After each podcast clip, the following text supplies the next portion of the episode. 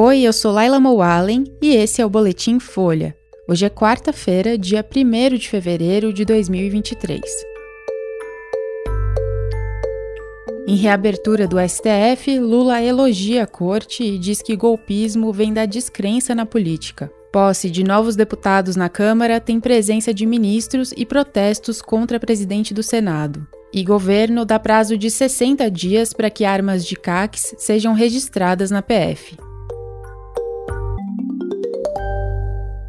O presidente Lula participou da cerimônia de abertura do ano judiciário no STF e disse em discurso que a escalada golpista no país é resultado da descrença na política. Eu penso que é a oportunidade de dizer que nunca mais alguém deve ousar duvidar da política desse país ou desacreditar na política. O que aconteceu nesse país foi resultado da descrença na política pelo povo brasileiro. O petista também elogiou os ministros da corte, falou em decisões corajosas deles e pregou o restabelecimento da harmonia entre os poderes. Foi uma referência velada ao ex-presidente Jair Bolsonaro, que durante o mandato incentivou o golpismo, xingou ministros e ameaçou descumprir decisões judiciais. O STF retomou as atividades hoje depois da destruição de parte da sede da corte em 8 de janeiro por golpistas que apoiam Bolsonaro. A presidente do Supremo Supremo, a ministra Rosa Weber, também fez uma fala com críticas aos ataques golpistas, chamou os responsáveis pela violência de inimigos da liberdade e disse que eles vão ser responsabilizados. Ela também afirmou que, apesar da violência, a democracia permanece inabalável. Há inquéritos no Supremo para apurar os atos golpistas de 8 de janeiro e investigar financiadores, executores e autores intelectuais dos ataques.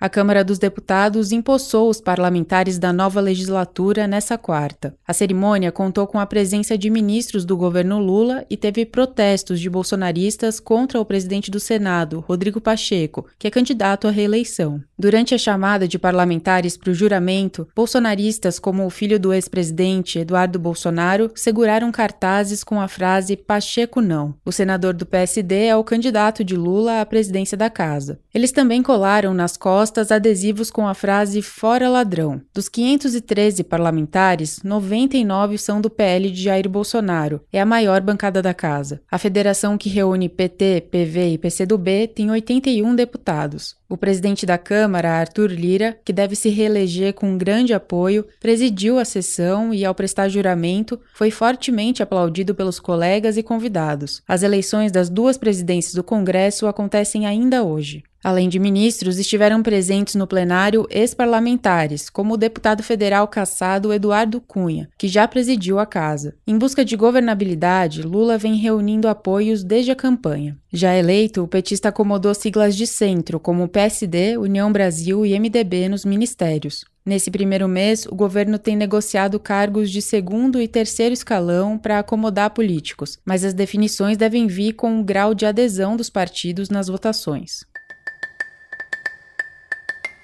E o governo Lula determinou que todas as armas no país sejam registradas no sistema da Polícia Federal. A medida vale para quem obteve armas a partir de maio de 2019 e atinge grupos que já têm equipamentos cadastrados no sistema do Exército. Isso inclui os chamados CACs, os caçadores, atiradores e colecionadores. O prazo para fazer os novos registros na PF é de 60 dias contados a partir de hoje. Armas de uso restrito devem ser apresentadas pelo proprietário em delegacias da corporação Quem descumprir a determinação vai estar sujeito à apreensão dos equipamentos e pode se tornar alvo de investigações. A medida é uma forma de saber quantas e quais armas existem no Brasil, mapear onde elas se encontram e aumentar o controle sobre a circulação de armamento no país, uma promessa do presidente. Já no primeiro dia de governo, Lula editou um decreto que limitou a quantidade de armas e munições de uso permitido, restringindo medidas da gestão de Jair Bolsonaro. Esse foi o Boletim Folha, que é publicado de segunda a sexta, duas vezes por dia, de manhã cedinho e no final da tarde. A produção é de Daniel Castro, Magé Flores e Gustavo Simon. A edição de som é de Rafael Conkle. Esse episódio usou áudio da TV Justiça. Essas e outras notícias você encontra em folha.com. Até mais!